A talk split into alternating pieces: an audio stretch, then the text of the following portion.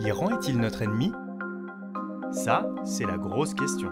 L'Iran n'est résolument pas l'ennemi de personne en tant que pays, en tant que peuple.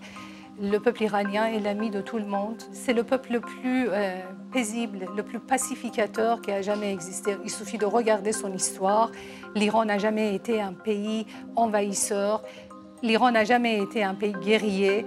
Il y a quand même une petite période afghane, là où il y a quand même Nader Shah et Afshar, il a envahi euh, l'Afghanistan.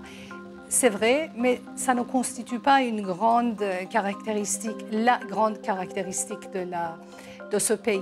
En revanche, la République islamique est l'ennemi de son peuple, à mon avis, parce que l'intérêt des Iraniens ne rentre pas en ligne de compte de ses dirigeants.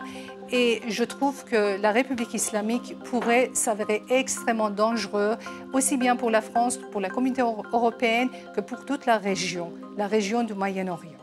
La France était depuis 40 ans la grande alliée de l'Iran. La plupart des présidents de la République en France ont soutenu les ayatollahs, même dans, épisode, dans le dernier épisode que, qui vient de passer, les manifestants étaient armés de leurs smartphones. 1500 morts du côté des manifestants, aucun mort du côté des agents du régime. Pourtant, ça n'a pas empêché les dirigeants de la communauté européenne de condamner ou plutôt de reprocher la violence de deux côtés. Donc, euh, vous voyez, il n'y a pas de euh, risque que la relation entre la République islamique et l'Union européenne, et surtout pas avec la France, il n'y a aucun risque que cette relation dégénère.